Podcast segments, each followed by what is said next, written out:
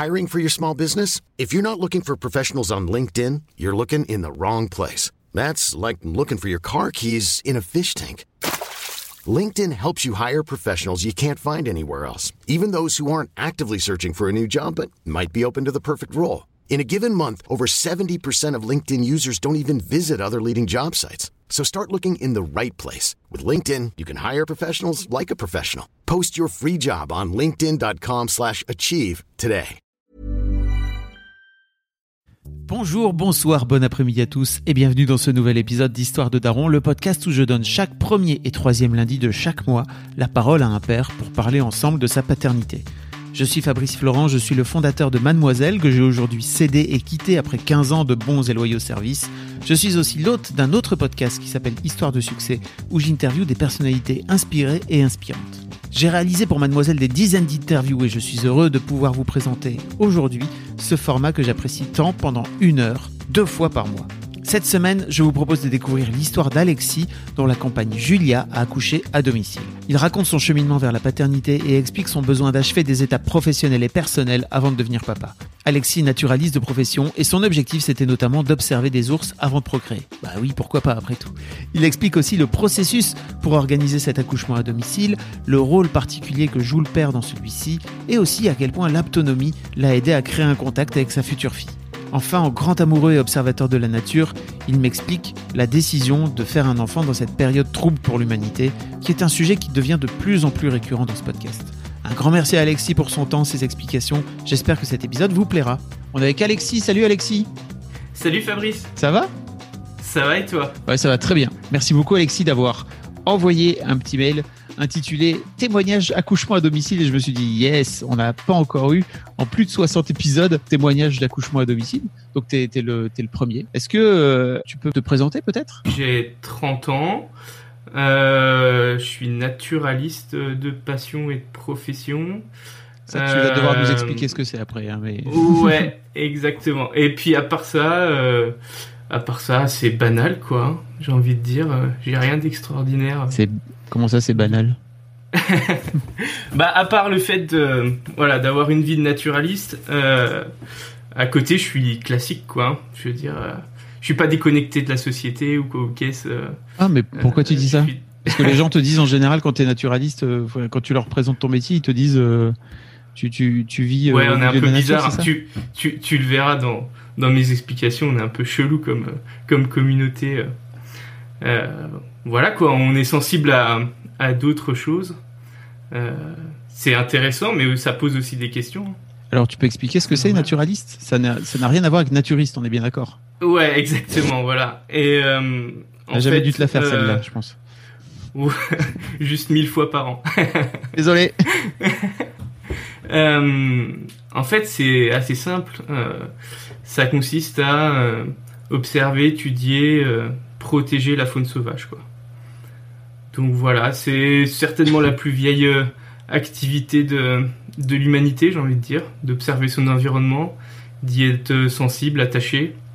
Euh, et puis après, moi, dans mon métier, bah, c'est, poussé euh, de manière plus, on va dire, scientifique, où on s'occupe généralement d'espèces en danger, qu'on essaye de sauver. Mais bon, l'état de notre environnement est tel qu'il est aujourd'hui, c'est, mal barré. Mais on s'accroche à ce point-là, euh, enfin on en reparlera sans doute après, mais tu es à ce point-là peu, peu confiant et peu optimiste, c'est ça? Si, si, je suis, je suis optimiste parce que sinon, euh, sinon j'arrêterais, mais, euh, mais les constats, les constats de tous les jours encouragent pas, encouragent pas cet optimisme-là, quoi. Ok. Et en fait, voilà, quand les gens parlent du changement climatique ou de la perte de notre environnement, c'est pour nous qui travaillons et qui avons la tête dedans tous les jours, ça, prend une autre, une autre dimension, quoi. C'est beaucoup plus concret. Dans quel sens? Dans le sens où, euh, où je vois les, animaux disparaître, je vois les environnements changer, le, le, climat, les saisons changer et le, et, le, stress que ça occasionne sur, euh, sur nous, sur nos sociétés. Et le fait que c'est euh, un des facteurs qui influence le plus notre mode de vie sans qu'on s'en rende compte. Euh, surtout par exemple si on habite en ville, euh, mais qui se ressent quand même en ville, et que les gens prêtent pas attention parce qu'ils se disent que ça vient d'autres facteurs. mais en fait, la base, la base, elle vient de là, quoi. Et tu, tu dis qu'à ton échelle, donc j'imagine qui est enfin pas très grande entre guillemets, c'est-à-dire à, l'échelle de ta de ta taille, toi, tu vois des animaux disparaître. Ouais, exactement. Dans ton travail au quotidien. Ouais, ouais, ouais, quasiment tous les jours en fait, parce qu'on fait des suivis en fait de population et on voit les les tendances. Et on voit que ça chute quoi. Et tous les ans, tu repasses sur les mêmes sites et tu vois qu'il y a moins de couples de telle ou telle espèce. Telle espèce qui était facile à voir, tu la vois plus du tout. Et on va dire que ça c'est à mon échelle. Et puis après à l'échelle, euh, on va dire de la société, euh, bah, c'est ce qu'on vient de subir, quoi. C'est le coronavirus, mm. qui est une maladie qui est issue de la pression sur, euh, sur la biodiversité mm. et qui nous a, qui nous a pété euh, en plein visage, quoi. Donc, nous, quand c'est arrivé, on n'était pas surpris du tout. Et, et on avait un temps d'avance sur, on va dire, sur l'esprit de ce qui allait se passer pour nous. Et que c'est que la première, c'est que la première série de ce qui pourrait se passer, quoi. Ok, bon, bah écoute, euh, on va pas parler trop longtemps. C'était trop bien de t'inviter, Alexis. Vraiment excellent vibe. non, mais il y a du, y a du, il y a du positif aussi en fait, parce qu'il y a de plus en plus de gens qui se mobilisent pour ça. Ouais. Et j'allais dire surtout, euh, ce qui est très intéressant, c'est que malgré tout ça, t'as fait, t'as fait un enfant. Ouais, la pire décision euh, écologique euh, de ma vie, mais qu'on a prise quand même. Ouais. Euh, je sais pas si tu veux qu'on en parle maintenant ou, ah bah, mais en fait non, bon, on en reparlera un petit peu plus après si tu veux, mais parce que si j'ai bien compris dans ton mail, donc que tu m'as envoyé début mai, tu es tout jeune papa. Ouais, c'est ça. Je suis papa d'une petite fille qui a un petit peu plus d'un mois maintenant, donc c'est tout frais. Ok. Voilà, né pendant euh, pendant le confinement. Euh, mais comme beaucoup de comme beaucoup de bébés, je pense. Oui, bah, enfin, oui, il y a eu plein de bébés, je pense, qui sont nés pendant pendant ces deux mois, ces deux mois et demi de, enfin, deux mois de confinement, quoi. Euh, L'une des particularités en fait de votre de votre accouchement, c'est qu'effectivement, vous avez accouché en plein confinement, mais à domicile. Voilà, mais c'est pas lié, c'était pas du tout lié. Euh, oui, j'imagine que c'est pas une décision que vous avez prise euh, un mois avant, quoi. C'était. Non, exactement. C'est, c'était, euh, c'était une préparation depuis le début, j'ai envie de dire. Ok. Est-ce qu'on peut, on va, on va en reparler, hein, mais c'est juste pour planter un peu le décor. Mais est-ce que tu peux nous raconter un petit peu, toi, de ton côté, quelle d'où est venue en fait cette envie d'enfant? Euh, je pense qu'elle est assez lointaine. Je pense que dès que j'ai, enfin, dès l'adolescence, je pense que je me projetais comme papa. Euh, parce que j'ai toujours adoré les enfants. Je, me suis toujours euh, intéressé à eux. je suis moi-même un grand enfant. à quel âge au fait? pas demandé? J'ai 30 ans. Ok. Voilà. et puis après, ce qui est bizarre, c'est que cette envie d'enfant, elle, elle est un peu elle s'est un peu estompée. Euh, on va dire arrivé à la vingtaine où là, euh, où voilà, j'ai pu euh, commencer à m'épanouir dans ma passion. et là où je me suis dit, il faut que je prenne le temps pour moi d'avoir un enfant. Donc voilà, j'ai fait, j'ai commencé à faire des plans. Je me suis dit voilà, ce sera pas avant, pas avant mes 30 ans. Et puis, et puis il faut que, il faut que je me sente prêt quoi. Donc dans ma tête, je m'étais mis des paliers, des sortes de niveaux à atteindre euh, et quand j'aurais euh, quand j'aurais coché tous ces niveaux, je me suis dit là, ce sera le moment, ce sera prêt. Et puis. Euh, Est-ce que tu es un joueur de jeux vidéo, Alexis? J'étais, ouais. Ça sent vraiment le gars qui dit ok, faut que je monte de niveau en niveau comme dans World of Warcraft, tu sais. Pour, Ouais, exactement. Il fallait que je me sente pleinement prêt et surtout je voulais pas me dire, je voulais pas en faire trop tôt pour pas regretter une vie de jeune adulte dans laquelle on peut faire euh, plein de choses. Euh, voilà, je voulais qu'il y ait avant tout un, accomplissement personnel et des rêves en fait. Accomplir ces niveaux, c'était des rêves à chaque fois à atteindre. Et à chaque fois que j'en atteignais un, hop, c'était un, pas de plus vers, vers ce sentiment d'être prêt. Ok, mais alors, c'était quoi par exemple les niveaux? non, mais Alors c'est là où, voilà, où, je dis, où tu vas comprendre que les naturalistes sont chelous. C'est que moi, mon, mon rêve, c'est, euh, d'observer des, des animaux sauvages. Donc je m'étais dit, j'aurais pas d'enfant avant d'avoir vu de l'ours, du loup et du lynx. C'était le triptyque. Euh, c'était le triangle, mon triangle de rêve qu'il fallait que j'atteigne. Euh, avant de me dire ok. Mais c'était une, sorte, c'était une sorte d'accomplissement professionnel, c'est ça? Pour toi? Non, parce que voilà, moi je mélange passion et profession. Hmm. Euh, j'ai de la chance que ma passion soit devenue euh, euh, au fil des ans ma profession. Bravo. Et, et dans ma profession, ces rêves-là étaient inatteignables. Hein. en France ou dans ma Bourgogne, il n'y a pas tous ces, toutes ces bestioles-là.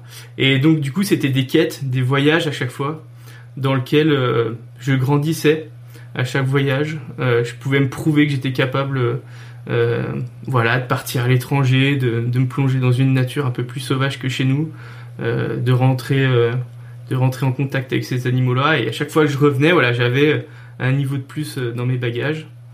Et puis, et puis voilà. Puis quand je les ai eus, je me suis dit c'est bon, je suis, je suis prêt quoi. Ok. Est-ce qu'il y avait d'autres paliers ou d'autres niveaux que des exemples de niveaux que tu pourrais nous partager? Non, à part ces quêtes d'animaux sauvages du coup qui m'ont emmené euh, assez loin sur la planète, euh, jusqu'à quasiment le pôle Nord. Euh, j'avais juste envie voilà de profiter de entre mes 20 et 30 ans où, tout est possible, des copains, des voyages, et puis aussi de d'attendre d'être avec la bonne personne, d'apprendre à vivre avec elle avant d'avoir un enfant. Parce que quand les enfants partent de la maison, je trouve qu'il y a des couples qui en fait ont eu des enfants trop tôt et savent pas vraiment vivre longtemps ensemble à deux. Mhm. Euh, et le départ des enfants, ça peut être dur. Euh, donc voilà, et, je voulais aussi que ma compagne, ma compagne a fait des, études assez longues et je voulais aussi qu'elle profite, euh, profite un peu de la vie de jeune actif sans avoir les contraintes de la parentalité entre guillemets. D'accord. Ok. Voilà. Bah c'est déjà c'est un, un chouette projet. Hein. ouais bah voilà moi je voulais euh, je voulais pas de voilà je voulais pas qu'à 40 50 ans je me retourne et je me dise voilà je me suis pas je me suis pas accompli je regrette et puis euh, et puis euh, péter en plein vol parce que mm. parce que j'ai dû je m'aperçois que je suis plus près de la fin que du début et qu'il faut que je fasse les choses quoi donc je voulais pouvoir être être serein et surtout pas avoir un enfant et envie de, de faire 10 000 trucs, faire des, des, des grands voyages tout seul euh, et que et que je sois absent en fait. Voilà, j'ai un peu peur aussi de ça. C'est un peu le c'est un peu le risque euh, quand on vit pleinement une passion au quotidien, c'est d'être absent. Mm. Donc, il valait mieux que je m'accomplisse avant et être présent pour euh, pour elle maintenant, plutôt que j'ai toujours quelque chose qui me démange et que je sois toujours obligé de partir. Alors qu'elle est là, quoi. Mais donc ça veut dire que aujourd'hui, et on va reparler un peu plus de, la grossesse après, mais ça veut dire qu'aujourd'hui, euh, tu as la sensation de, de, de t'être euh, accompli euh, professionnellement, ou en tout cas en, par rapport à ta passion de, de naturaliste, et que euh, tu t'es arrivé, j'allais dire, au top du top de ce que tu avais envie de faire, c'est ça? Pas au top. Parce que t'es encore jeune, mais... dans ma tête. Ouais, ouais, mais je me sens déjà rassasié. Et je me dis si pour x ou y raison, euh, voilà, je peux plus, je peux plus voyager, je peux plus vivre d'aventure, bah c'est pas grave parce que pendant 10 ans, euh, j'ai voyagé beaucoup, euh, j'ai vécu des moments extraordinaires et et et je peux, peux être fier, je peux être content de de cette portion de vie et, et voilà, et je me sens plus apaisé, plus calme et ouais, je suis rassasié par rapport à ce feu qui est la passion euh, d'aller observer les, animaux sauvages et, euh, et, je, je, peux être présent en fait physiquement et mentalement pour euh, pour mon enfant. D'accord. Bah écoute, c'est bravo d'avoir Merci. non mais d'avoir été aussi aussi conscient de tout ça aussi, tu vois, de tes de tes de tes envies et de pas de pas t'être lancé dans ce projet comme ça. Ouais, après c'est pas c'est pas beaucoup de mérite parce qu'en fait j'observe beaucoup les gens autour de moi et je vois peut-être ceux qui qui pour qui être devenu parent ou papa ça ça a bloqué un peu euh, un sort d'élan dans la vie. Euh, des enfants qui ont été voulus ou pas vraiment voulus ou fait un peu je trouve précipitamment et qui du coup euh, voilà ont marqué un peu ça, ça a été un peu un frein dans l'accomplissement et l'épanouissement personnel. Et moi, je voulais déjà m'accomplir et m'épanouir pour voilà, me sentir prêt à être papa et me consacrer, me consacrer pleinement à mon enfant. Ok. Mais c'est pas parce que tu es capable d'observer les autres que tu es forcément capable aussi de t'observer toi-même, tu vois? ouais, bah après j'ai pris voilà, j'ai pris 10 ans pour y réfléchir et mm. je voulais le fait pour moi d'avoir un enfant, je voulais que ça soit voilà un tremplin et pas que ça soit un palier euh, dans la vie quoi. OK. Et donc euh, voilà, j'ai eu un peu le luxe de choisir euh, de choisir le moment où ça allait arriver. Ouais, c'est cool. Comment se comment se passe alors comment se passe l'annonce de la grossesse? Comment tu apprends toi que tu vas devenir papa un jour? Euh, bah déjà, ça s'est passé assez vite parce qu'avec ma compagne, on, en a parlé, euh, on a mis carte sur table en fait sur euh, le moment où on voulait devenir parents. Voilà, c'est venu de, c'est venu de ma compagne. moi, voilà, j'avais, j'avais gravi quasiment tous mes niveaux, donc j'ai dit ok. Et, et en fait, ça a marché tout de suite. Le, on s'y attendait pas du tout. Euh, et en fait, voilà, ma, ma compagne euh, m'annonce ça au petit déjeuner. Elle avait caché un petit mot dans un œuf, un petit œuf qu'elle avait vidé. Voilà, le matin arrive, elle me demande si je veux un œuf à la coque. J'adore ça. Je lui dis ok. Et puis euh, elle me file un œuf qui est vide, qui est léger, puis je capte rien. Je dis mais c'est quoi cette, cette, fausse blague là? Et, et je casse l'œuf et il y a un petit mot dedans qui m'annonce que je vais être papa. Et, euh, et là, pour moi, euh, le temps il s'arrête quoi. je dis waouh, déjà, et en même temps, un petit compte à rebours qui se déclenche dans ma tête, euh, où je me dis voilà, maintenant, maintenant t'as 9 mois pour t'y préparer. Et en même temps, je reste, je reste sans voix. J'étais même un peu déçu de moi, ça m'a scotché. et le temps, voilà, le temps de réaliser, de se remettre de ça, euh, c'était extraordinaire, hein, c'est un moment qui était, qui était fabuleux, mais, euh, mais moi ça m'a, ça m'a cloué sur ma chaise un peu. Euh, mais voilà, c'était génial. Et après, un petit peu, une fois qu'on a réalisé, c'est extraordinaire. Quoi. Tu dis que tu étais déçu de toi parce que tu t'imaginais réagir autrement, c'est ça à l'annonce? Ouais, plutôt exploser de joie. Euh, prendre ma, ma, compagne tout de suite dans mes bras et en fait euh, c'est voilà je, venais de me lever ça faisait 10 minutes que j'étais réveillé euh, et je pensais pas qu'elle allait me l'annoncer comme ça je pensais pas qu'elle allait me faire une surprise à ce point là et donc voilà j'ai mis vraiment du temps en plus c'était un, un, mot un peu c'était un message un peu codé c'était pas je suis enceinte ou, ou une photo du c'était c'était papa ours attend son petit ourson un truc comme ça donc j'ai le temps que je décode son, son, mhm. message, euh, le truc est monté et, et ouais, ça m'a, ça m'a, ça m'a complètement scotché quoi. Ok. disons qu'elle te facilite pas la vie quoi, tu vois. ouais, ouais, ouais. Mais c'était, c'était génial. Bien sûr, c'est cool. Euh, très bien. Comment, pour revenir au, au sujet euh, principal du, du podcast, Comment euh, vous décidez euh, ensemble Elle, elle décide. C'est son impulsion à elle, à un moment donné, de vous dire, euh, bah, on va, on va accoucher à domicile. c'est venu assez vite. Elle, s'est beaucoup renseignée sur sur ça, parce que je pense que quand une femme sait qu'elle est enceinte et que c'est parti, elle doit très vite penser à l'accouchement. Et en fait, euh, c'est venu aussi euh, d'un voyage qu'on a fait euh, au Népal avec un ami qui habite là-bas et qui nous raconte une de ses premières discussions avec un Népalais. Et ce Népalais lui raconte que bah, lui, il est né dans la forêt, que sa mère était en train de, de, de guider les buffles dans la forêt et qu'elle a accouché toute seule au pied d'un arbre, ce qui est assez commun dans la campagne népalaise. Hmm. et que euh, mon ami lui a dit bah moi je suis né euh, je suis né à l'hôpital et qu'il l'a regardé estomaqué en disant mais qu'est-ce qu'il y a? T'étais malade tu allais pas bien.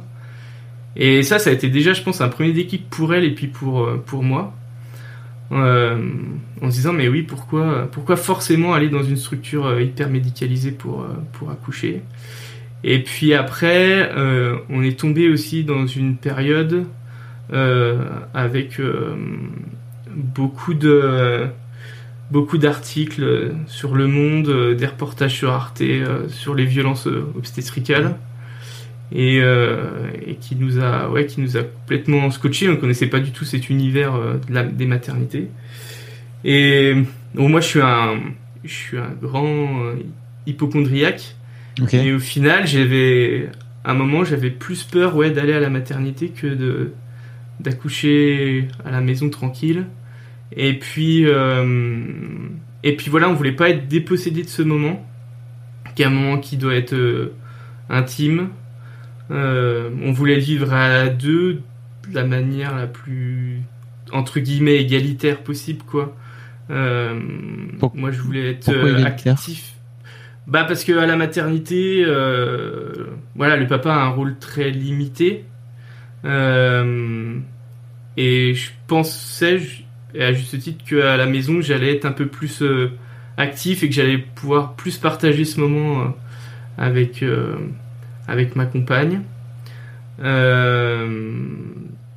voilà. Et puis après, dernier, dernier aussi, petite motivation. en fait, là, actuellement, on habite dans une maison de famille. On a la grand-mère de Julia qui a 88 ans, qui habite au rez-de-chaussée et qui ah, il y a 50 ans, elle a mis au monde euh, ses enfants euh, ici, quoi, dans cette, oh. euh, dans cette maison. Et nous, on s'était dit, ouais, ce serait chouette de, de renouer avec ça, quoi. Que notre enfant naisse là où ses oncles, tantes, où le reste de la famille est, né aussi, quoi. Donc, donc ça, c'était le, constat de, de départ, quoi. L'idée, l'envie. Après, voilà, il y a eu tout le, le parcours, entre guillemets, du combattant qui s'est mis en place. Je me permets une petite pause dans ce podcast, parce qu'après tout c'est le mien, pour vous demander si ce n'est pas encore fait de vous abonner au podcast directement depuis votre appli de podcast préféré ou sur Spotify ou sur Deezer.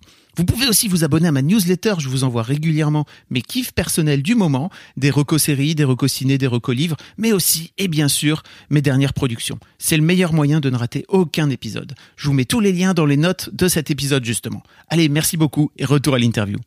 Alors, avant de rentrer dans le parcours du combattant, il y a un truc sur lequel je voulais revenir, c'est que tu as dit que tu étais toi-même hypochondriaque, alors ce que je peux très bien comprendre, mais euh, et que tu dis que le fait d'aller dans une maternité ou dans un, un hôpital pour euh, pour accoucher euh, te fait limite plus peur que d'accoucher à la maison. Et alors mon premier réflexe moi, euh, qui eut deux filles euh, à l'hôpital, comme je pense beaucoup beaucoup de gens aujourd'hui, la grande majorité des gens, euh, c'est de me dire, en fait, j'avais, alors j'aime pas l'hosto, hein, vraiment, j'ai, c'est pas un endroit que que j'ai adoré, mais il y avait un truc rassurant aussi pour moi de me dire si jamais il se passe le moindre truc, le moindre pépin, euh, qu'il faut, bah, comme on a pu l'entendre dans ce podcast plusieurs fois, tu vois, qu'il faut aller tout de suite euh, faire une césarienne en urgence parce que le bébé est en train de s'étouffer avec le cordon ou je sais pas quoi, euh, bah au moins euh, il y a tout à il y a tout à domicile quoi. Donc qu'est-ce qui fait toi que justement cet aspect hypochondriaque là a, a, a, plutôt fait un rejet tu vois de, de l'hôpital que moi j'avais surtout peur que ça que ça se passe mal pour Julia parce que pendant la grossesse comme beaucoup de papas j'ai eu du mal à j'ai eu du mal à, visualiser concrètement que, voilà que j'allais être papa. Euh, j'avais peur pour elle en fait. J'avais peur que euh, il se passe quelque chose de pas bien, qu'on nous demande pas notre avis pour tel ou tel acte médical et que du coup, elle, son souvenir de l'accouchement soit soit terni ou que voilà que ça soit un, un, mauvais souvenir. Euh, et puis après voilà, la chance qu'on a nous, c'est qu'on habite entre deux maternités. Euh, une à 20 minutes, une à 10 minutes. Euh, donc on savait qu'à ce niveau-là, s'il y avait un transfert, on était en 10 minutes, on était à la première maternité quoi. Et avec une maternité ouais, que tout le monde nous conseillait, qui nous disait que les équipes étaient géniales. donc on se disait bah voilà, si notre plan A fonctionne pas et qu'on est obligé d'aller à la maternité, on sera quand même en confiance pour pour le faire voilà dans un milieu plus plus classique quoi. Euh, tu disais dans ton mail justement que c'était pas du tout un choix.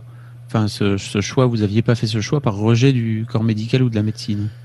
Non, non, non, tout à fait. Euh, en tant que bon et vrai hypochondriaque, j'adore la médecine et les progrès que ça a apporté. Euh, c'est juste qu'on voulait vraiment pas être dépossédé de notre moment. On, Julia voulait pas qu'on lui fasse des interventions sans lui demander. voilà, je pense concrètement épisiotomie, injection d'ocytocine. Euh, on voulait la, si on allait à la maternité, on voulait la salle nature, mais il y a une salle nature, donc en fait les chances de l'avoir sont assez minces parce que si quelqu'un est déjà en train d'être en travail dans la salle nature, bah c'est mort quoi. Mm. Euh, donc au final, euh, si on allait à la maternité, on avait vraiment 80% euh, de chances d'avoir un, accouchement classique. donc voilà, on voulait ce moment pour nous, ensemble, quelque chose aussi de, de, plus naturel, de pouvoir marcher, manger et boire pendant, pendant le travail, accoucher dans la position qu'elle voulait. Euh, mais tout ça dans un cadre hyper safe parce que, comme je t'ai dit, on est, on est entre deux maternités, donc c'est voilà, c'est on avait le, le, luxe de pouvoir euh, choisir. Ok. Tu, tu, me disais aussi que c'était un, un choix de parcours qui était un peu long, difficile et qui doit malheureusement, comme tu disais, se monter dans la clandestinité entre guillemets par rapport ouais, au euh, Ouais, ça c'est hyper, c'est hyper bizarre en fait. Euh, c'est que nous, on, voulait monter un projet qui soit le plus euh, en sécurité possible, mhm. le plus cadré. Euh, la, juste, la seule spécificité, c'est que on voulait que, l'accouchement soit à la maison. et donc, on a commencé à ma compagne à voilà au rendez-vous gynécologique, sage-femme et puis autonomie. et puis le médecin traitant, à chaque fois, on a sondé quoi. Elle a, jeté une phrase sur l'accouchement à domicile. Et, euh, on a vu que, voilà, à part, euh, à part notre sage-femme qui faisait le, donc le suivi de grossesse, qui était hyper euh, ouvert à la question, mais qui voulait pas nous accoucher à domicile, au moins elle nous jugeait pas dans d'un mauvais regard, quoi. Elle nous regardait pas comme des, des, excentriques et puis des gens qui allaient prendre des risques pour leur enfant. Euh, mais les autres si. Donc là, il faut, on, on, envoyait un petit peu la phrase test, on voyait comment ça réagissait. Et puis, comme ça réagissait pas très bien, bah après, euh, on n'en parlait plus quoi. Et on faisait. Euh, et après, c'était, c'était un peu un, jeu de dupe parce que voilà, on disait que oui, oui, on allait aller à la maternité, il y a pas de souci. Et on parlait pas de notre projet. Et ça, c'est, grave parce que c'est comme ça qu'on peut se mettre dans des situations pas dangereuse parce que je pense pas que l'accouchement domicile ça soit quelque chose de dangereux, mais où on peut louper des détails et, euh, enlever de la sécurité quoi. Donc on a eu une grande grande chance d'avoir notre sage-femme qui faisait le suite de grossesse qui était extraordinaire, euh, qui répondait à nos questions. Euh, on s'étalait pas sur le sujet, mais mais voilà qui qui nous a pas qui nous a pas jugé et porté un mauvais regard sur nous euh, et, qui nous a accompagnés comme il, comme il fallait quoi. Et, voilà, ça c'est le côté euh, corps médical, puis après il y a le côté famille quoi. C'est que euh, voilà là, nous en fait on n'a rien dit quasiment. Il y a, il y, a, il y a un ami de mon côté et une amie du côté de ma compagne qui était au courant de notre choix, mais sinon la famille c'était voilà, on voulait pas inquiéter, on, on sait que c'est quand même pas bien vu parce que les gens disent mais pourquoi pourquoi coucher à la maison alors qu'il y a tout le confort moderne à la maternité quoi. Et euh, et la plupart des gens et du corps médical pensent que c'est c'est une pratique du Moyen Âge alors que c'est tout le contraire contraire quoi. C'est hyper euh, hyper technique. On a mis euh, on a mis tous les garde-fous en place avant le jour J. C'est un boulot de dingue. On s'y prépare mentalement on doit toujours s'y préparer euh, parce que voilà, aller à la maternité, il y a aussi ce confort mental de dire je monte dans la voiture, j'arrive et on s'occupe de nous quoi. Euh, là, il fallait qu'on se prépare euh, à tout. mais voilà, on, du coup, on sait, ça c'est plus dur, j'ai envie de dire, c'est de pas pouvoir en parler librement et de pouvoir un peu décharger ses peurs entre guillemets. Parce que même si on décide de faire ce choix-là, nous c'était notre premier enfant. Et, euh, et voilà, c'était compliqué euh, pour ça. En fait, vous vouliez décharger vos peurs auprès de vos amis, j'imagine, votre famille, de vos proches. Mais sans doute, eux, ils vous ont rajouté une couche de leur propre peur, c'est ça? Probablement. Et après, euh, je, je, sais pas pourquoi, mais un jour, j'ai eu un, confrère au téléphone et j'ai senti, je sais pas pourquoi, j'ai senti que je pouvais lui en parler. Mhm. J'ai eu une intuition Et je lui dis, tu sais, nous, on, a, on, aimerait bien accoucher à la maison. Et là, il me dit, ah, c'est cool, nous, on l'a fait. Et là, je me suis dit, mais purée, je le connais depuis des années, ma compagne a, travaillé de longs mois avec elle.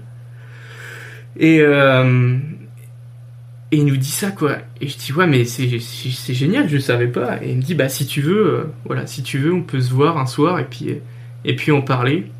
Et voilà, on a organisé un dîner avec ses amis, puis ils nous ont raconté leur accouchement euh, à domicile. Donc voilà, même, même après, généralement, les, les parents se, se, vendent pas de ça.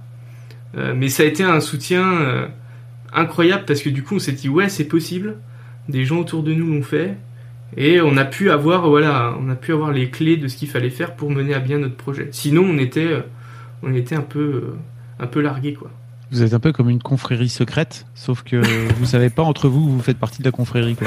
Exactement. Alors que ça a l'air d'être quand même enfin ça a l'air d'être assez compliqué assez technique peut-être tu vas nous en parler euh, et que vous avez sans doute plein de trucs à partager de ce fait là quoi ouais. ouais tu penses que c'est dû au tabou ce je pense c'est c'est lié au fait que ben on n'a pas envie aussi d'être d'être embêté avec ça parce que là, là, généralement la première réaction pour la majorité des gens c'est c'est plutôt négatif c'est mais c'est pourquoi ils ont fait ça? Ils sont fous euh, et puis après voilà faut faut justifier pendant de longues minutes euh, pour dire que non on a on n'a pas voulu prendre de risques pour nos, pour notre enfant et que et qu'on a fait ça bien euh, donc on préfère, euh, voilà, on préfère pas s'étaler, s'étaler là-dessus.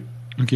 les gens sont pas curieux. Ils, enfin, je veux dire, ils, pensent d'abord à vous juger plutôt qu'à vous poser des questions, c'est ça? Ouais, parce que c'est vraiment quand, quand, quand on dit on a accouché à la maison, on, l'entend direct dans le, dans le son de la voix, dans les mimiques du visage. on voit tout de suite si c'est un étonnement, genre ouais c'est génial, ou non mais c'est des, des malades quoi. Donc donc voilà. Et là, ça a été un peu le. On, avait, on a galéré pendant toute la première phase, on va dire. Et, euh, et là, ce dîner-là, ça, a été, ça a été une étape en se disant ouais, c'est possible, on peut le faire et, et, on n'est pas, on n'est pas cinglé parce que voilà, des amis euh, assez proches l'ont fait, quoi. Et ça se passait avant le début de la grossesse, c'est ça? C'était Vous étiez déjà en train de travailler votre, ce projet-là? Je pense que ma compagne, oui, et elle a pas voulu me le dire pour pas me faire peur, parce que quand, quand moi elle m'a dit ça, je m'étais pas du tout euh, posé la question, quoi. Donc tu vois, comme moi elle m'a dit, euh, bah ouais, ce serait bien qu'on qu'on essaie d'accoucher à la maison. Moi j'ai la première réaction, ouais, j'ai flippé, quoi. Euh, parce que bon, un bon hypochondriaque, je me dis mais il peut arriver ça, ça, ça. Donc ça m'a un peu tourné la tête. Et puis après elle me dit non mais voilà, renseigne-toi. Elle me en fait, il euh, n'y a pas vraiment de, de documentation euh, officielle sur l'accouchement à domicile. Enfin, il y en a très peu, sinon, sinon des documents statistiques. Mais voilà, il y a les réseaux sociaux. On a la chance euh, d'être entré via les réseaux sociaux sur un groupe de, de mamans qui ont accouché à domicile. c'est pas un groupe de sages-femmes ou quoi, c'est que des mamans qui partagent leur expérience. et ça, voilà, ça, ça a permis de, de faire le, chemin euh, de trouver la sage-femme, de voilà, de lire aussi les expériences. Ma, compagne m'envoyait euh, en lecture euh, les récits d'accouchement à la maison, puis j'ai commencé à me dire mais mais ouais c'est génial quoi. Et donc voilà, on est on est parti là-dessus. et puis après, bah, le plus dur, c'est de trouver, c'est de trouver une sage-femme qui, qui veuille faire l'accouchement à domicile, quoi. parce que donc vous aviez une sage-femme qui vous suivait sur le, le suivi de la grossesse, on va dire. Ouais. Mais vous aviez pas trouvé ou euh, vous aviez une autre, trouvé une autre sage-femme, c'est ça, pour vous aider à accoucher le, jour J? Ouais, exactement. Euh, il y a une. Parce que j'étais, excuse-moi, mais j'étais en train de te visualiser, en train de faire ce travail-là, si tu veux, et je me disais, ça doit être chaud quand même. bah, ce qui est chaud, c'est que déjà quand tu regardes dans ta région, euh, et qu'il n'y a pas de sage-femme qui pratique l'accouchement à domicile, ou que les deux sages-femmes qu'on nous avait données en, contact, qui étaient pas trop loin de chez nous, euh, nous ont répondu que non, elles le faisaient plus, que voilà, c'est c'est elle voulait pas perdre être radiée par l'ordre des sages-femmes, donc elle, elle pratiquait plus. Euh, Parce que c'est interdit à ce point-là? Je, je savais Alors, pas. C'est pas interdit, c'est juste que les sages-femmes doivent avoir une assurance ah, oui. un contrat d'assurance qui spécifie noir sur blanc qu'elles sont en mesure de, enfin qu'elles sont couvertes pour l'accouchement à domicile. Et ces assurances coûtent très très cher, mm. euh, dans les 30 000 euros. Et pour euh, une sage-femme libérale, c'est juste impossible, quoi. Donc c'est euh, la plupart pratiquent cela sans assurance, et c'est ce qui est répréhensible par l'ordre des sages-femmes. donc voilà. donc on constate qu'il n'y a pas de sage-femme qui est présente sur notre territoire. Donc là, il a fallu commencer à chercher dans une autre région. Euh, et on a eu contact euh, voilà, via, via les réseaux sociaux d'une sage-femme qui était en cours de mise à pied, donc qui était suspendue de, de sa profession, euh, qu'on a quand même contacté et qui, voilà, qui nous a dit que elle était suspendue pour six mois, mais que du coup pour la date d'arrivée de notre bébé, c'était bon et qu'il fallait, qu'il fallait aller la rencontrer. Elle s'était fait suspendre à cause de sa pratique, c'est ça, à domicile? Oh ouais, elle a, dû faire un transfert en fait à la maternité euh, qui s'est très bien passé. Hein. Il n'y a pas eu de souci, mais euh, la maternité a vu d'un mauvais œil euh, cette pratique-là et a, saisi l'ordre des sages-femmes contre elle. et elle a été suspendue voilà plusieurs mois pour ça quoi. Et tu t'es un peu renseigné sur pourquoi l'ordre des sages-femmes euh, refuse euh, de, faire des accouchements à domicile Au-delà de l'aspect, au-delà de l'aspect euh, des assurances, quoi. parce qu'ils considèrent ça comme dangereux d'un autre âge. et je pense que si, dans le fond, hein, derrière tout ça, il doit y avoir une raison financière, c'est que les, maternités sont aussi rétribuées au nombre d'accouchements. Euh, que leur service euh, dépend aussi de ça. C'est une machine qui doit, qui doit tourner et, que si euh, les accouchements à domicile se développent en France comme ils sont développés en Angleterre, en Allemagne, aux Pays-Bas, il y aurait une perte, une perte nette pour les hôpitaux.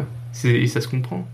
Alors toi qui aimes les stats, j'imagine que tu as taffé un peu, mais effectivement, c'est quoi, quoi l'ordre d'idée de, euh, pour avoir un ordre d'idée de, des pourcentages d'accouchements à domicile qu'il y a dans les pays que tu viens de citer là, par rapport à la France euh, en, France, c'est 0,25% des accouchements. Sur euh, les 800 000 en moyenne en France, on est, on oscille entre 1000 et 2000 maxi par an. et dans les autres pays, donc le pays de référence c'est les Pays-Bas, ils sont à plus de 30% ah d'accouchements à domicile.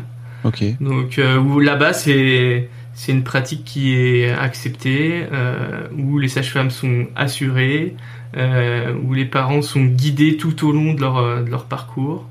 Euh, et, et, voilà, et c'est rentré dans, dans les mœurs. Et c'est pas aussi une question de couverture sociale? Désolé, hein, j'ai pas taffé les, le, le, la, sécu des Pays-Bas, si tu veux, mais... Je sais, je sais pas du tout, mais bon... Après voilà, chez nous, je pense qu'on a, qu'on a une couverture sociale qui est quand même, euh, qui est quand même assez forte. Mm-hmm. Euh, et donc je pense pas que ça soit un frein, en tout cas, euh, un frein à ça. Non, non, non, mais j'étais en train de réfléchir, tu vois, de me dire peut-être que ça coûte moins cher entre guillemets d'accoucher à, à, la maison que d'accoucher à l'hôpital. Ce qui m'avait ah bah, scié moi, c'est que tu sais, j'étais sorti de mon premier accouchement, enfin du premier accouchement de ma femme, et j'étais passé au, au à l'accueil en fait en disant combien je vous dois. C'était marré. Et fait t'inquiète, c'est c'est l'État qui paye. J'étais là, putain, on est vraiment dans un chouette pays, c'est cool.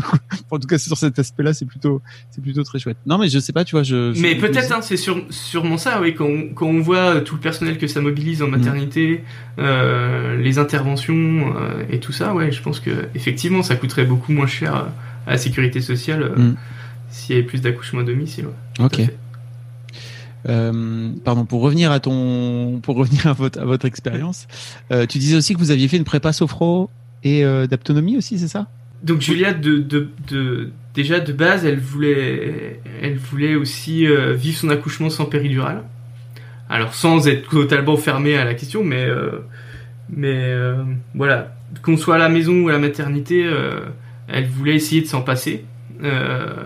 donc la prépa sophro est venue est venu assez naturellement, puisque en fait c'est des séances de méditation où euh, la sage-femme, avec un vocabulaire assez particulier, décrit en fait les les contractions sans les nommer. Elle appelle ça des vagues ou des bousculades et on entraîne l'esprit à se contrôler, accepter et, laisser passer ces vagues quoi.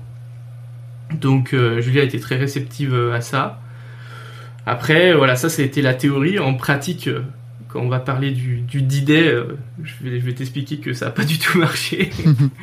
mais, mais au moins ça, ça l'apaisait. et puis ça lui a servi pendant sa grossesse parce qu'en fait elle a eu des contractions très rapidement au bout de trois mois. Euh, donc elle a pu s'entraîner à la sophro euh, tout au long de sa grossesse quoi. Et ça permettait de d'avoir euh, voilà un élément en plus, une clé en plus pour bien vivre l'accouchement et les, phases de contraction. Tu la faisais aussi toi la préparation à sophro Alors moi j'y allais hmm. pour essayer de d'apprendre le, le, vocabulaire, voir un peu aussi dans quelle ambiance euh, elle mettait euh, elle mettait Julia pour euh, pour faire ses séances. après, j'avoue que ça faisait aussi effet sur moi, donc à la fin, j'étais à moitié endormi. C'était toujours en fin de journée, donc donc j'étais pas ultra ultra attentif, mais c'était bien de, de voir ouais comment on comment on prépare l'esprit à, à supporter ces vagues de douleur. Ouais. Je pense qu'environ 100% des parents, des, des darons qui sont venus dans ce dans ce podcast qui me parlent de qu'ils ont fait la prépa sophro, ils finissent endormis. bah oui, parce que nous on n'est pas acteurs, on se concentre bah pas forcément sur notre respiration et, notre esprit il part quoi. Ouais, exactement. et, euh, et, et, aussi autonomie alors c'est ça? Ouais, et ça c'était extraordinaire pour moi parce que au début de la grossesse je vivais un peu le truc euh, comme euh, ouais ouais je, je, sais que je sais que c'est en cours mais mais la, mais la vie peut, peut se dérouler euh, de manière normale, ce qui n'était pas forcément l'attente de ma compagne. Ma compagne euh, aurait voulu que dès le début on soit dans, dans ce qu'elle appelle un cocon, tous les deux dans notre bulle euh, pendant ces longs mois, et, et moi en fait, bah, il, me restait, il me restait un rêve à accomplir, donc j'étais aussi focus sur cet objectif-là. Et puis, puis ouais, un peu de peur, un peu de lâcheté, de me dire, mais purée, qu'est-ce que je vais faire quoi? Comment je vais m'en sortir? Et du coup, l'autonomie, ça a permis de, de calmer ces peurs-là et de me rendre compte que euh, le bébé, c'était pas dans le ventre, c'était pas quelque chose euh, d'inerte et c'était pas simplement un développement de cellules, mais qui avait aussi des réactions euh, au toucher.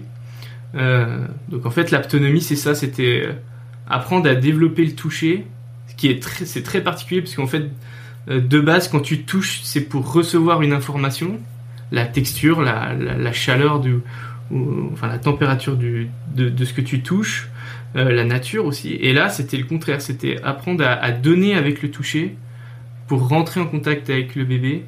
Et euh, la première séance, moi j'ai, je me suis dit mais c'est un truc c'est un truc de sorcière quoi. Elle, elle me dit mon bébé, il arrive. J'avais les mains sur le ventre de ma compagne.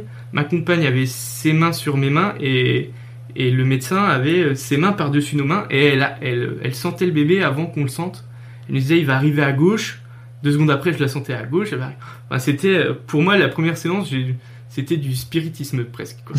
et puis euh, et puis on se en s'entraînant à la maison, je me rendais compte que ouais, j'arrivais à, faire volontairement bouger le bébé dans le ventre. Et puis la sensation, elle est, incroyable parce que c'est pas comme euh, c'est pas comme des coups qui arrivent sur le ventre, c'est des vagues, c'est des ondulations.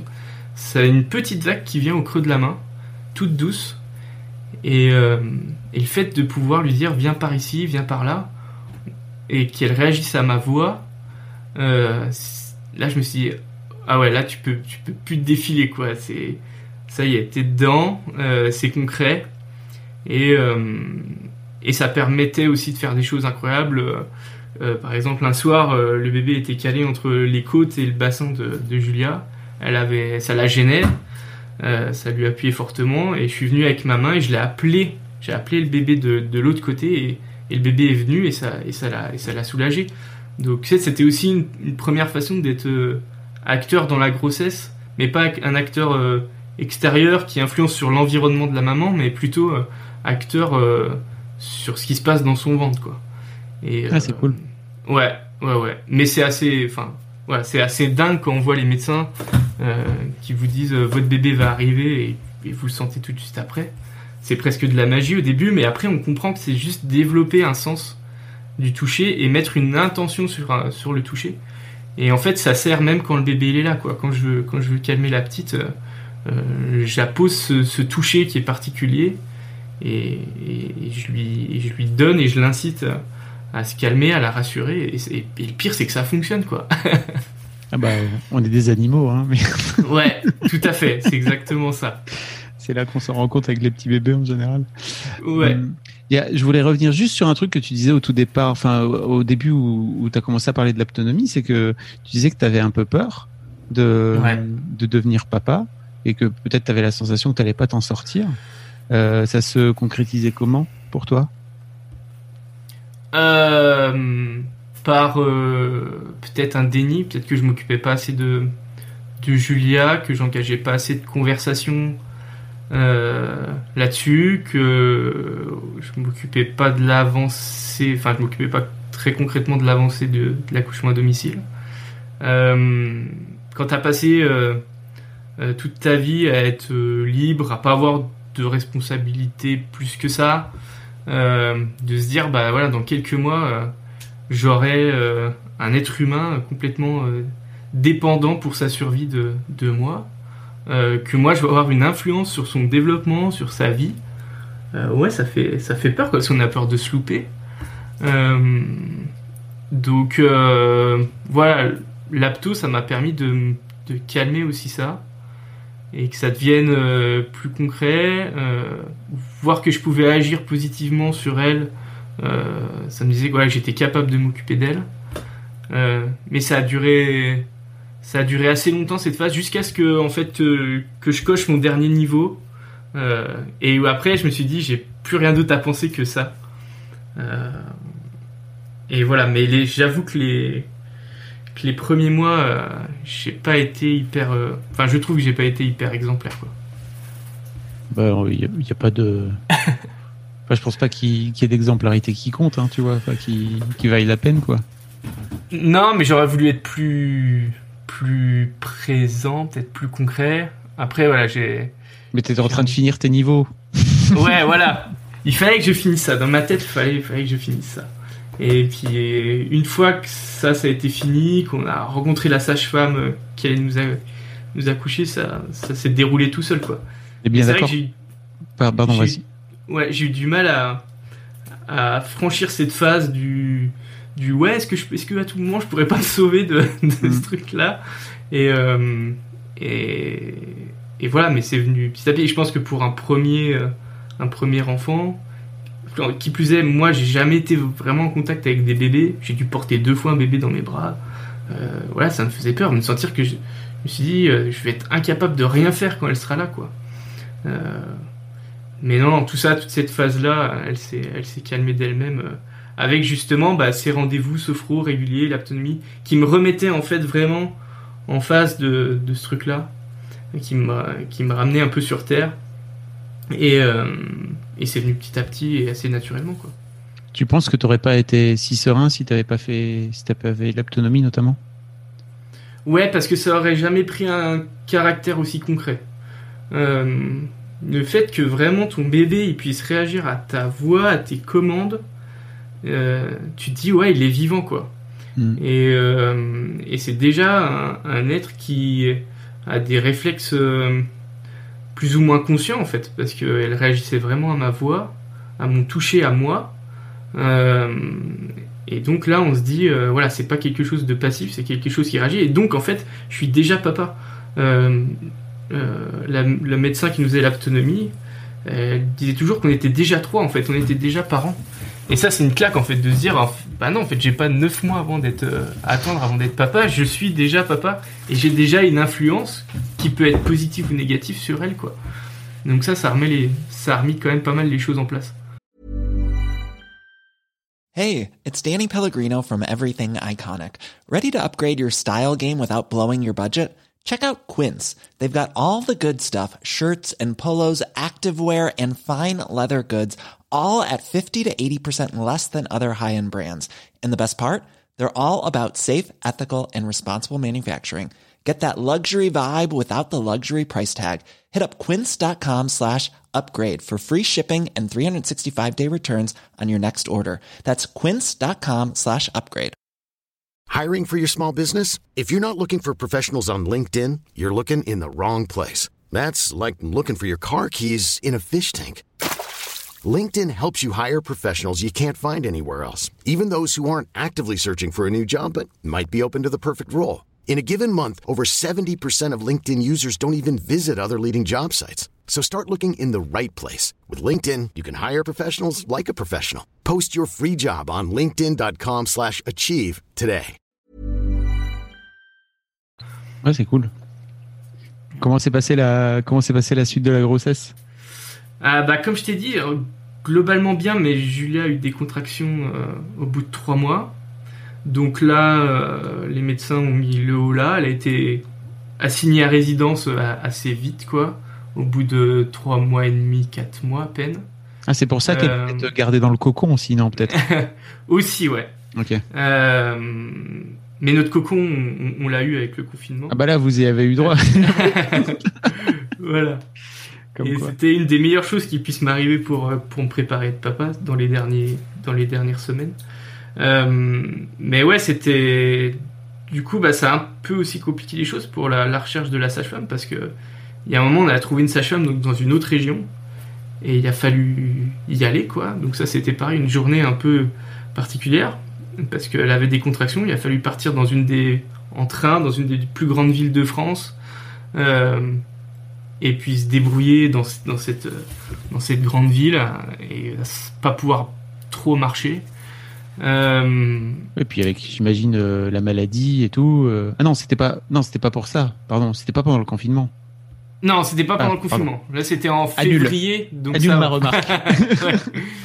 Non, non, mais c'était déjà voilà, une difficulté à l'accomplissement de notre projet parce qu'il fallait absolument qu'on aille voir cette, euh, cette sage-femme. On a bien fait de pas attendre parce que le confinement est arrivé euh, Mm. à peine un mois après.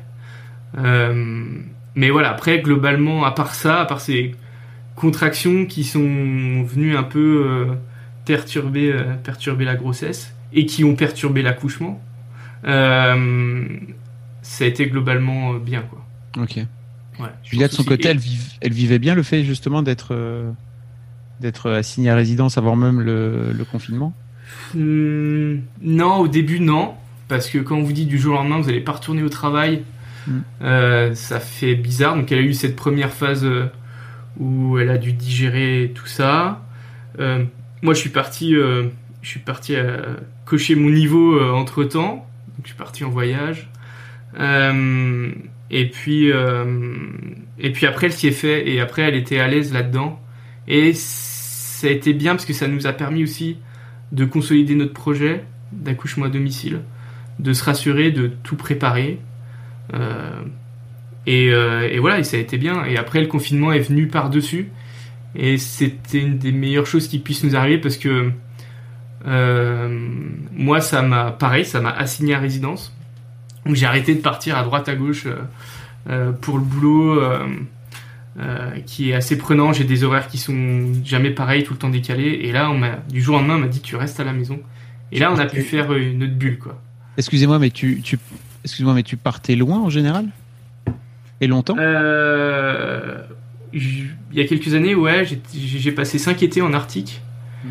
Euh, donc ça, c'était loin, long, sans communication.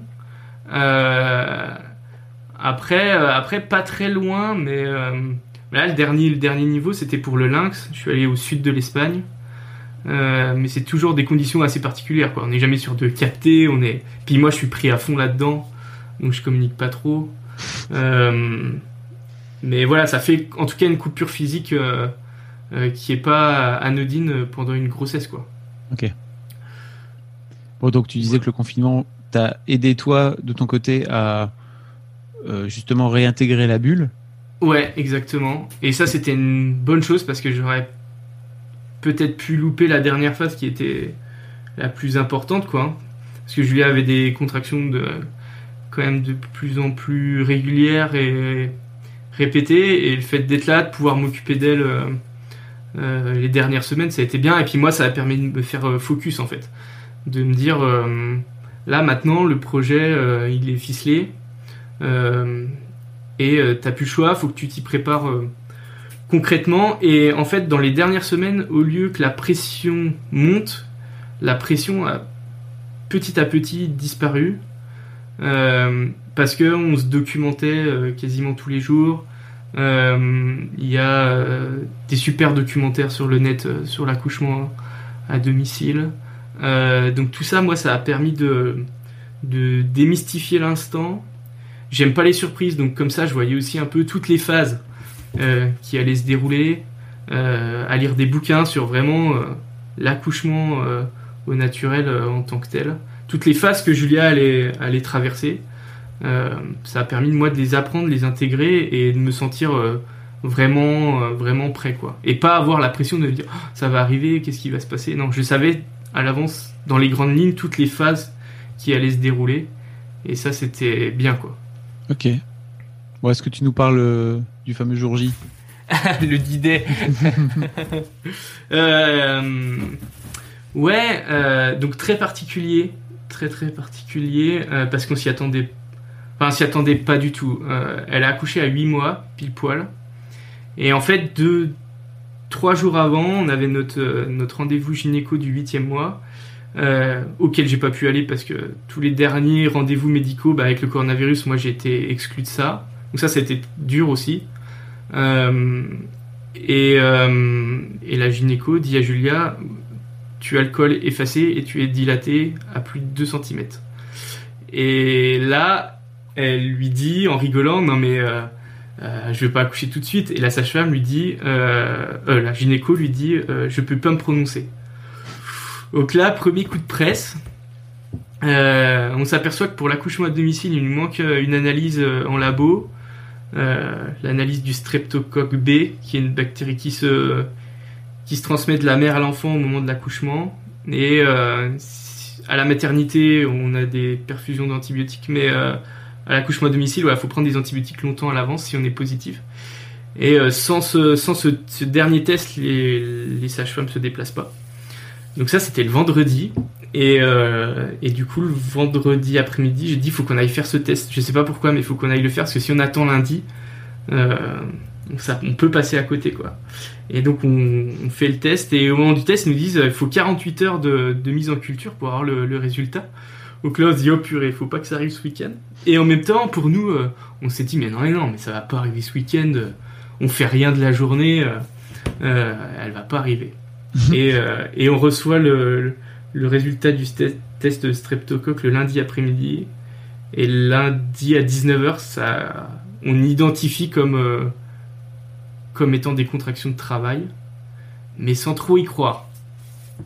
Et là, euh, je sais pas si je raconte ça parce qu'on va me prendre pour un fou, mais il y a eu un, je suis très terre à terre, euh, mais il y, a eu un, enchaînement de coïncidences qui nous a dit que ça allait arriver.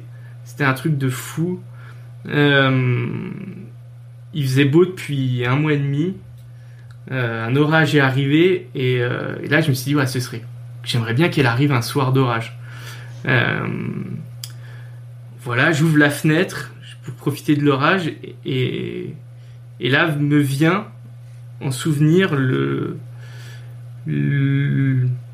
souvenir de mon arrière-grand-mère et je sais pas pourquoi. Je pense, euh, je l'ai très peu connue, je pense très peu à elle et c'est un souvenir qui se tient dans mon cerveau et je suis en train de me dire et si elle et si c'est pas un signe qui me dit que que ça va arriver? Donc bref, deux, deux trucs.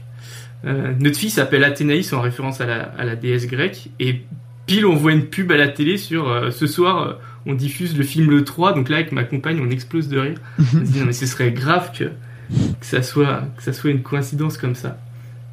Et, et pareil, je me mets à ranger des trucs que je range jamais. Enfin, je me mets un peu dans un état. Le chat commence à être hyper nerveux. Et je me dis, mais non, non mais tu, tu, tu délires, tu, tu, fixes sur des trucs, euh, euh, rien du tout. Euh, et Julia, pareil, on avait un code avec Julia. C'est quand elle avait, comme elle avait tout le temps des contractions et que je, flippais un peu de me dire, putain, ça, ça y est, c'est les contractions de travail. Quand elle avait des contractions, qu'elle se crispait et que je la regardais, elle me souriait et elle souvent me disait non mais je vais pas accoucher tout de suite. Et là, et là je la regarde et elle me sourit pas. Et là je me dis oh c'est pas comme d'habitude. Euh, et on appelle du coup, euh, elle décide d'appeler la, sage-femme pour l'accouchement à domicile. Donc à 23h. Et notre sage-femme nous dit non mais là c'est pas possible, je suis déjà en accouchement euh, vers quelqu'un d'autre. Faut pas que t'accouches maintenant, je pourrais pas venir. Donc on se dit ok, euh, on va se coucher. Moi, euh, pareil, avec une petite intuition, je dis je, je vais préparer quand même les sacs pour la maternité. On sait jamais. Euh, donc voilà, on me fait faire les sacs à, minuit. On se couche. Et là, je me réveille en pleine nuit avec mon téléphone qui sonne et c'est Julia. Et je me dis mais c'est quoi ce délire? Elle est plus dans le lit à côté de moi. Et elle me, elle me dit je suis dans la baignoire, euh, j'arrive plus à gérer, faut que tu viennes. Et en fait, elle m'a laissé dormir euh, trois heures pour euh, pour que je puisse être euh, être prêt quoi. Donc là, je vais euh, je vais dans la dans la salle de bain, est dans la baignoire et là ouais, je vois que c'est que c'est pas enfin que c'est là quoi, que ça va ça va être là puis puis en même temps, il y a toujours ce, ce truc en moi qui me dit mais non, mais c'est trop tôt, ça va se calmer. C'était déjà arrivé qu'en fait, il y a des contractions qui se calment dans la nuit. Mm. Et, euh, et là, je vois qu'il commence à, à fermer les yeux, à plus plus vraiment euh, gérer la douleur des contractions. Donc là, euh, bah voilà, faut à 4 heures du matin, me, me voilà en train de, de faire le ménage dans le salon, de préparer euh, préparer toute la zone euh, la zone d'accouchement. Et, et en fait, ça, c'était la phase la plus compliquée pour moi et pour nous.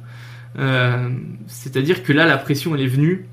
Et là, j'ai eu des moments un peu, pas de panique, mais de grande angoisse qui arrivaient, en me disant, ça y est, vous êtes tous les deux, euh, vous êtes dans le truc, c'est pour aujourd'hui, euh, faut être prêt. Euh, et donc là, voilà, j'essayais de m'occuper euh, comme je pouvais pour occuper mon esprit et pas et pas me laisser prendre par par l'angoisse. Et là, on décide de faire appel à notre sage-femme qui nous faisait le suivi sophro en lui disant est-ce que vous pouvez passer à la maison pour juste voir à combien on en est. Que ça en fait qui est dur dans ces moments-là c'est qu'on sait pas si le travail avance si le travail est bloqué si ça se passe bien ça se passe mal. Euh, Julia est dans sa bulle elle me répond pas forcément euh, voire même pas du tout à mes questions. Donc euh, là super sympa notre, notre sage-femme arrive à l'aube et nous dit elle est à dilatation complète et ça avance quoi.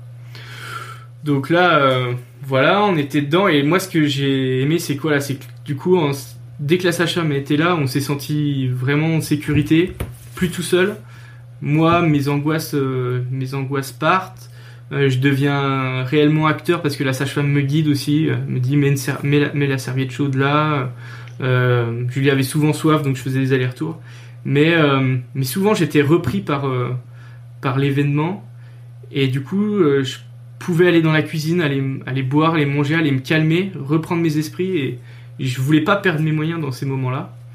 Et c'est là où je me suis dit mais mon vieux tu, serais à la maternité, tu, serais, tu serais étalé par terre, tu serais dans les pommes parce que de, je pense de, de recevoir l'émotion de la maman qui est en train de travailler, qui est en train de, de souffrir, je pense que moi, si j'avais été assis sur une chaise dans le coin de la, de la salle de travail, je, j'aurais fait la carpe, quoi. Je, je me serais évanoui, c'est sûr et certain. Et, euh, et là, le fait d'être, le fait d'être acteur, c'est mon cerveau était bridé sur euh, il faut que tu sois là pour elle, il faut que tu fasses ci, ça, ça. Et donc, j'étais tout le temps en action euh, intéressant. à faire quelque chose, quoi.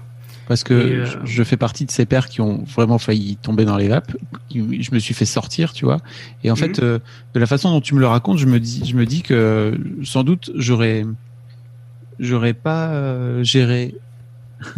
Ça aurait sans doute été pire pour moi, en fait, tu vois, d'a- d'avoir été dans l'action et de me retrouver euh, seul à seul euh, avec ma femme qui était en train d'accoucher, etc. Tu vois. Donc c'est intéressant ce que tu, me dis, quoi. Ouais, bah après c'est la- c'est l'avantage de la préparation, c'est comme on s'était préparé à mort, que moi je connaissais les phases de déroulement de l'accouchement, j'avais pas à m'occuper de qu'est-ce qui allait se passer. Mm. Ma seule préoccupation c'était est-ce que ça continue et que ça avance bien. Ouais. Et, euh, et après voilà c'était euh, c'était m'occuper d'elle, euh, lui mettre lui mettre une bouillotte sur les, les reins, la tenir, l'encourager. Et, et le fait de faire ça, ça te, ça te met focus et, et tu te dis, je peux pas dérailler en fait. Si je déraille, la sage-femme va pas s'occuper de moi. Elle a, elle a, elle a Julia. Je vais être un boulet quoi. Et je voulais pas, je voulais pas aussi gâcher le moment comme ça quoi en me rendant inutile et, même et même en gênant le déroulement de de l'accouchement quoi. Et du coup, j'étais dans une phase de concentration qui était qui était assez extrême et intéressante. Euh, et donc voilà. Euh, j'ai une, question à laquelle tu vas sans doute répondre dans deux secondes, mais donc là, c'est votre sage-femme qui vous a suivi pour le pour le suivi de la grossesse. Mais si j'ai bien compris, votre fameuse sage-femme qui est censée venir vous faire accoucher à domicile, elle vit dans une autre région. Elle vit dans une autre région et elle est déjà en train de faire un accouchement. Et du coup, à 5 heures du matin, on, on la rappelle et elle nous dit j'ai fini l'accouchement, je retourne chez moi dormir une heure, me changer parce que c'est le troisième accouchement que j'enchaîne en, quelques jours. et, euh, et là, on se dit, euh, on se dit, ok. Ah, donc, elle était à 100 km au nord de chez nous, en train de faire un accouchement. Elle est descendue à 150 km au sud pour revenir. Euh, et, et, là, la sage-femme qui, qui, était présente, elle me dit, d'un ton très calme, je vais quand même aller chercher ma, ma trousse d'accouchement, on sait jamais. Euh, et, cette sage-femme-là aussi commence à monter un peu en pression. On voyait qu'elle vivait le truc à fond, qu'elle était, était sous tension. Elle était vachement actrice à, repositionner Julia, à la toucher. Euh, et donc, euh, on attend. Et finalement, la, sage-femme qui est là pour l'accouchement de domicile arrive. Et elle, c'est euh, complètement l'inverse de la première sage-femme. C'est qu'elle est qu'elle nous laisse vraiment tous les deux, qu'elle part des fois dans la, dans la cuisine faire je sais pas quoi, elle revient, et elle, elle s'assure juste que, que tout se passe bien. Et dans cette dernière phase, tout se passe pas bien parce que le travail s'arrête. Euh, Julia sans doute passé trop de temps dans la, dans la baignoire et ça, c'est, elle avait une mauvaise position pour que, pour que ça avance correctement jusqu'au bout. Et donc là, euh, voilà, la sage-femme, euh, elle avait autorité sur Julia parce que moi, ça faisait déjà quelques, quelques longues minutes, voire heures, que je voulais qu'elle sorte de la baignoire, mais elle m'écoutait pas.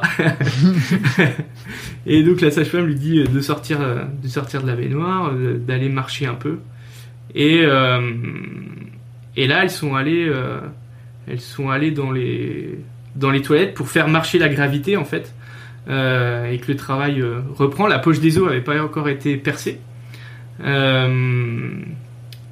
Et donc là, euh, moi, c'était une phase de retrait parce que j'ai vu euh, ma compagne, la sage-femme, dans, bah, dans les toilettes, dans un milieu très fermé.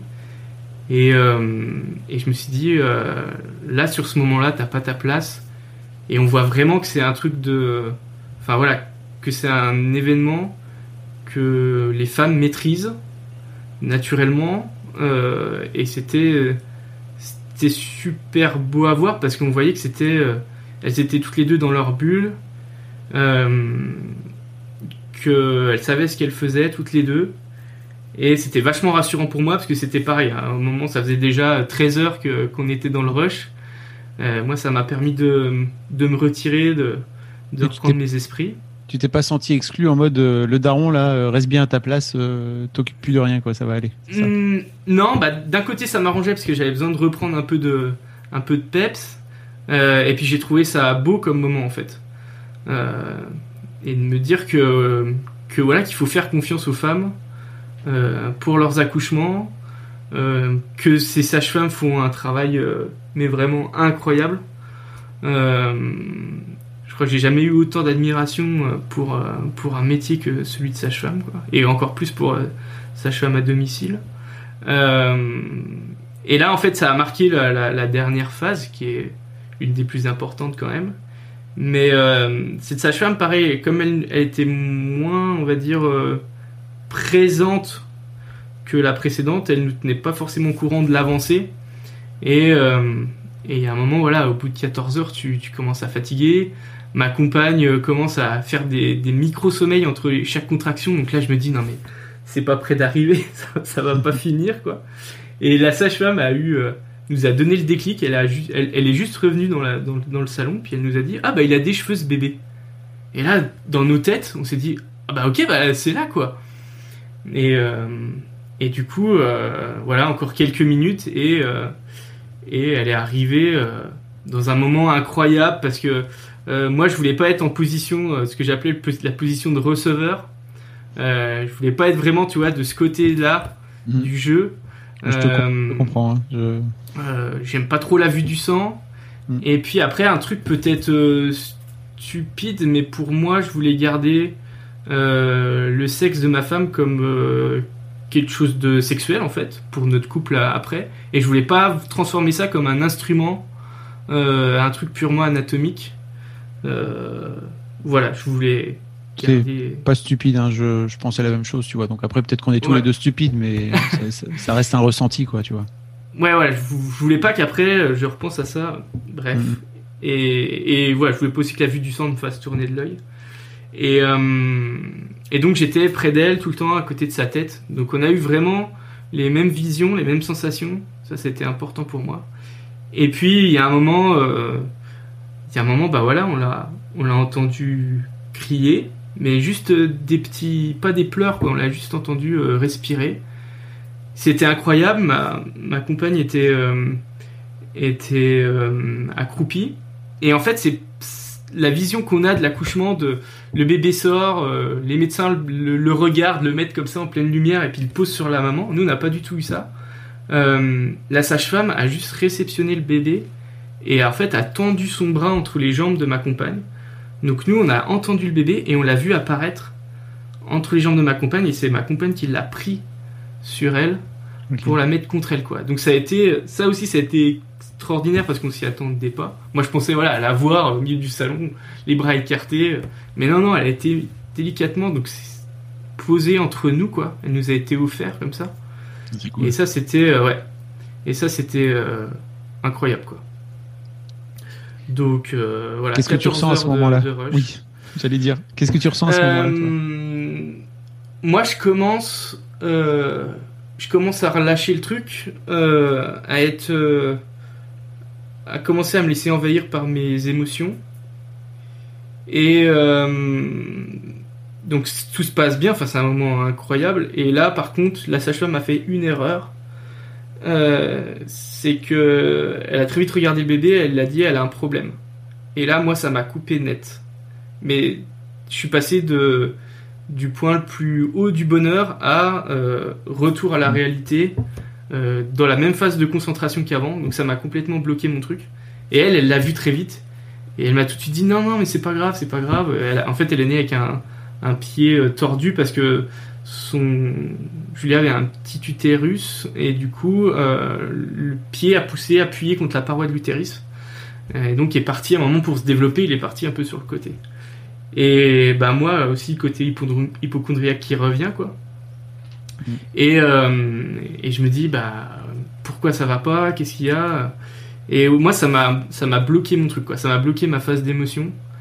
Euh, après le sentiment que j'ai j'ai rencontré où je m'attendais pas du tout, c'est quand je l'ai vue, je suis tout de suite tombé amoureux d'elle quoi. Et mais c'était incroyable, je je m'étais pas du tout préparé à ressentir ça.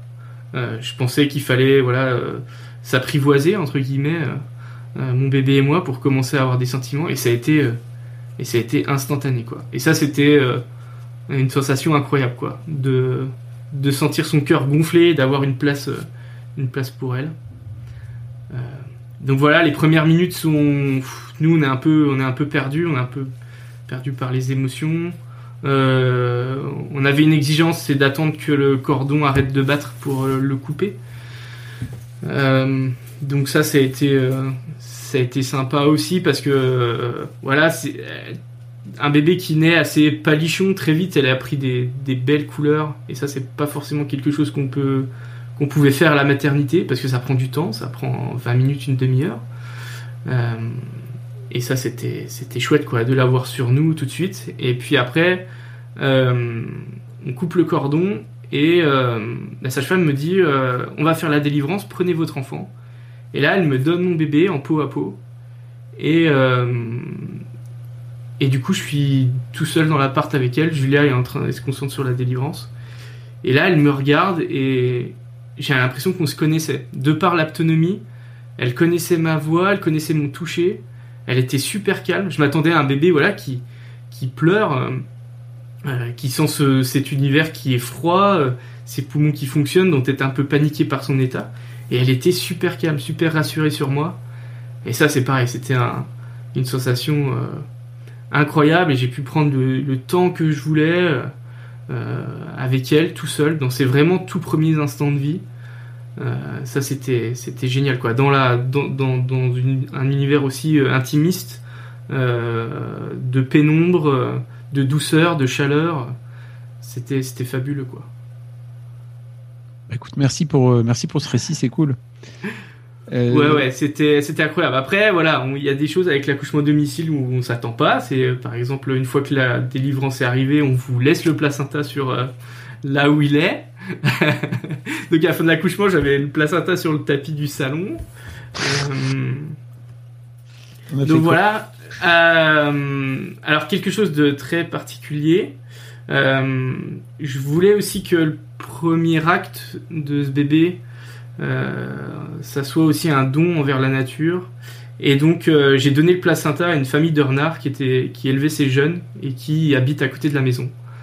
Donc je leur ai déposé devant le terrier pour leur dire voilà le premier geste de mon bébé c'est c'est c'est un don envers le monde sauvage qui m'anime. Euh, et, c'était très important pour moi. J'avais réfléchi un, paquet de temps à ça. Euh, et, je voulais que ça serve, quoi. Je voulais qu'il rentre dans le cycle, le cycle de la vie, ce, morceau de, de, de, ma, de ma compagne, quoi. Waouh. Je t'avoue que c'est la première fois qu'on me l'a fait, celle-là, hein, tu vois. c'est cool. Je t'ai dit qu'on était chelou. Hein. Non, mais en fait, en plus, je juge même pas, tu vois, parce que quand, quand tu dis chelou, ça, ça fait un peu, ça, ça c'est un peu une connotation négative.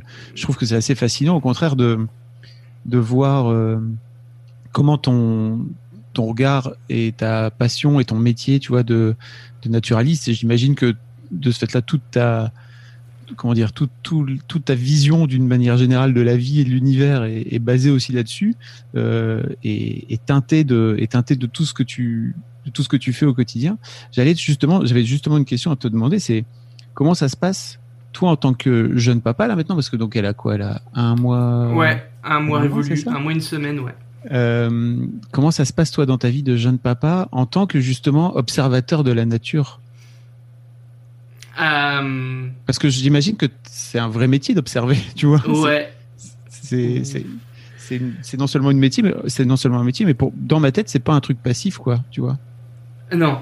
Parce que on s'interroge beaucoup et, mm. euh, et, je porte le même regard sur mon enfant pour le moment parce qu'en fait dans les enfin au début de notre vie on est incroyablement animal quoi et c'est hyper intéressant de voir comment se développe euh, un petit primate euh, nous, on a décidé de faire euh, de la parentalité proximale dans les premiers mois. Donc, c'est, on part du principe qu'elle doit être à notre contact pour être rassurée, pour être bien. Donc, elle est tout le temps avec nous. elle passe pas beaucoup de temps à moins d'un mètre de nous. On l'élève comme comme des grands singes, quoi. Hein. Euh, tout simplement. Euh, on se fait confiance aussi à notre à notre instinct. On essaye pas de tout analyser de manière euh, médicale ou dire ah bah là elle réfléchit à ci à ça. et du coup pour moi cette façon de faire c'était assez naturel. Et le fait d'avoir ce regard là, ça m'a permis dans les premiers jours de de me sentir à l'aise en fait avec elle.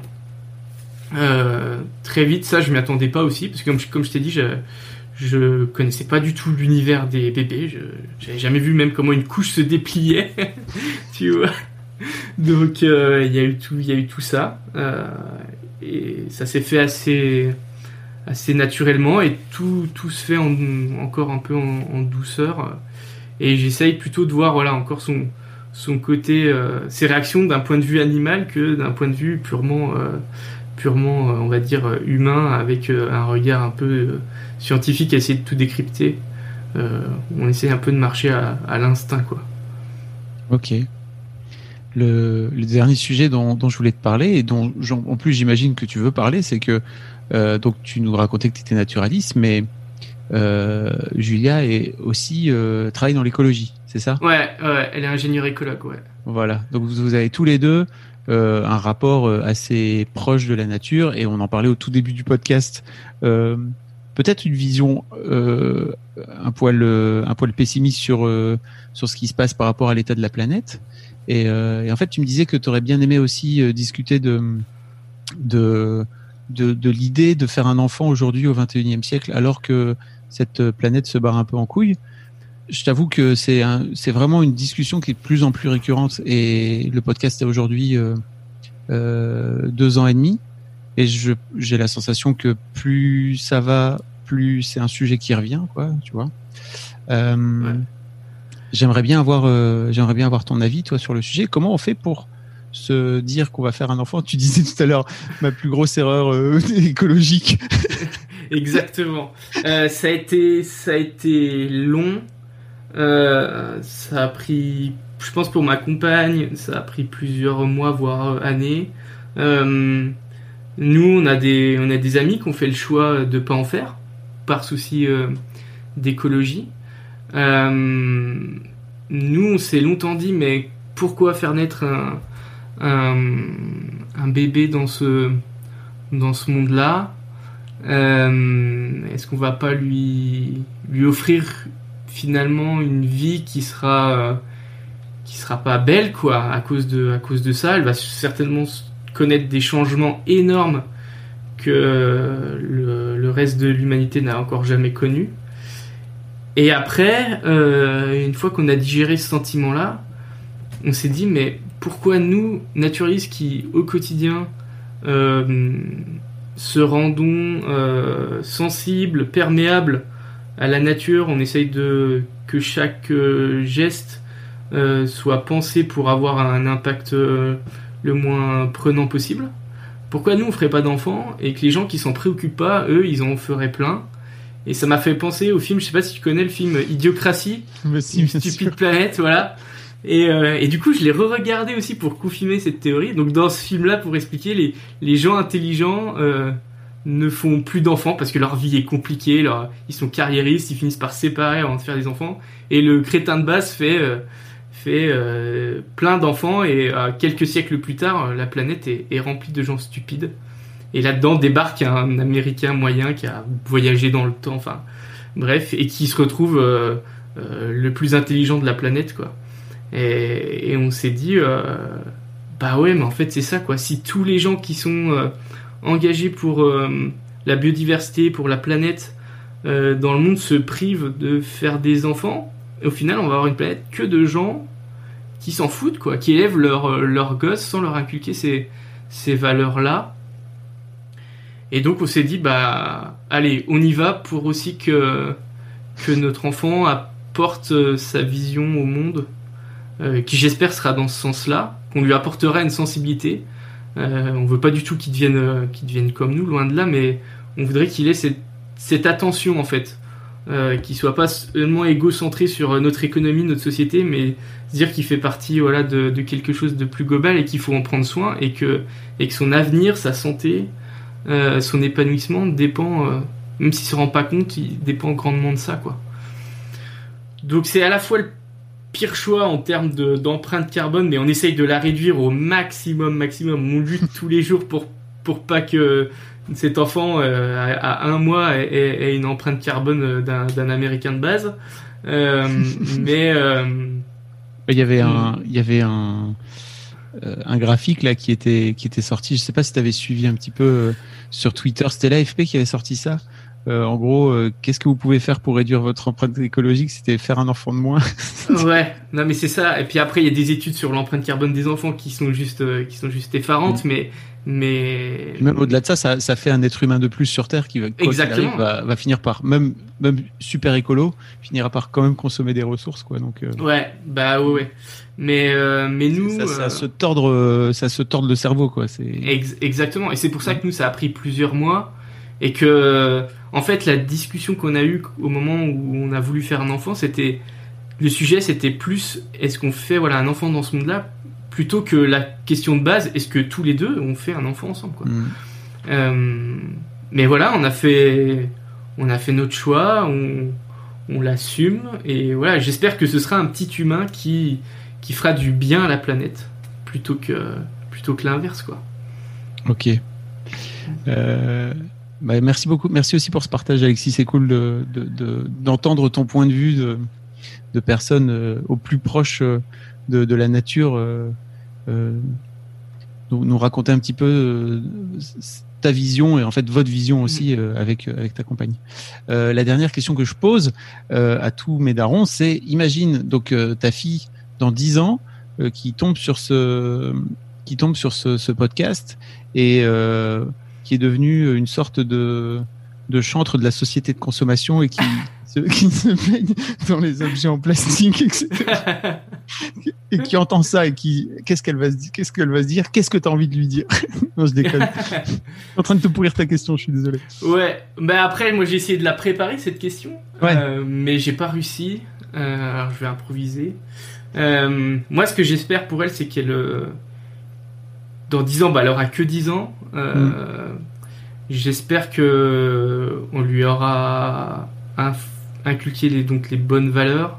Donc au-delà de l'écologie, je pense que ce qui peut vraiment sauver euh, entre guillemets euh, nos sociétés, c'est vraiment euh, l'empathie, l'empathie envers son prochain, l'empathie envers les autres êtres vivants.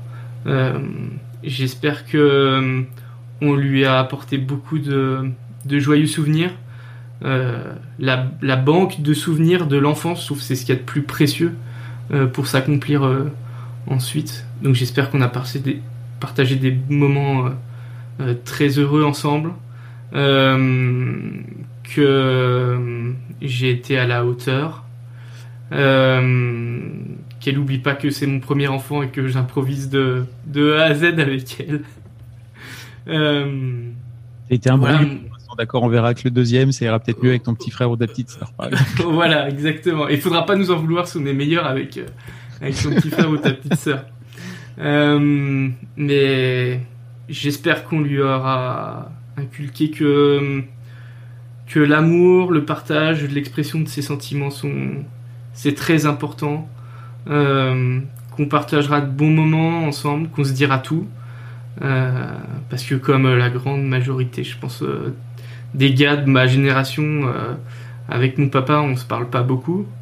Euh, donc j'espère que j'aurai su euh, casser un peu ce, cycle paternel et que je saurais discuter, parler ouvertement avec avec toi.